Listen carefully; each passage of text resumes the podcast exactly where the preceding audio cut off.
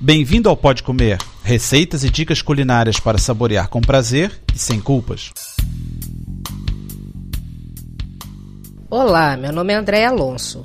No programa número 23, aproveito o fim de semana e as férias das crianças para falar de lanches.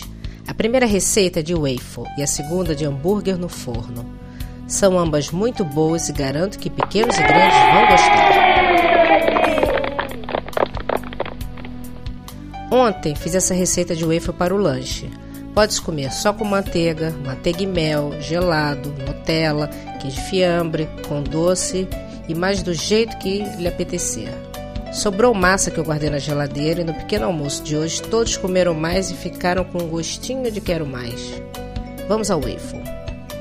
Os ingredientes são uma colher de sopa de maizena, duas xícaras de farinha de trigo, uma colher de chá de canela, meia xícara de açúcar, duas colheres de pó royal, uma xícara e meia de leite, meia xícara de manteiga ou margarina derretida, três ovos e meia xícara de queijo ralado. Pode botar um pouquinho menos.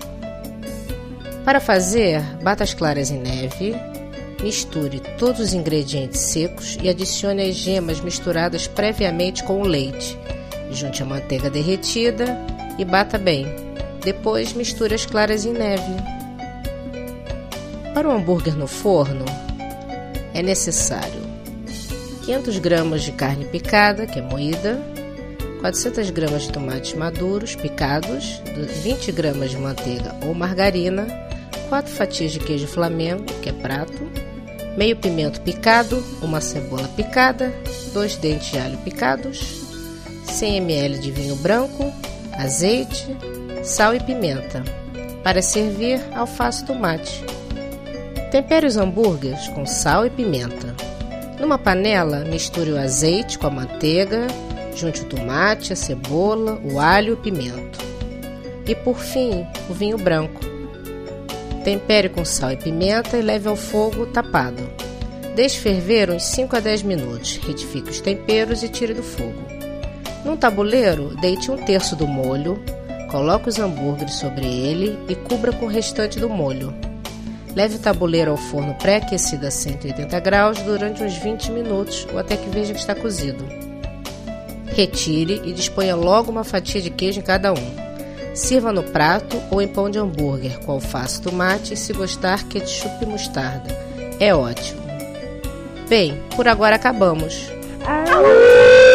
Calma, que depois fazemos outro programa desses. Um esclarecimento: toda vez que tem um podcast, não tem a receita escrita. Como elas já existem, aparece nas indicações da data que ela foi feita. Contribuam enviando receitas e dicas. Inscrevam-se no site para ter acesso a conteúdos exclusivos. Para receber os lançamentos automaticamente, faça subscrição no iTunes ou RSS. Bom fim de semana e bom apetite! Para ter as receitas por escrito e maiores detalhes, visite o site www.podcomer.com. Bom apetite!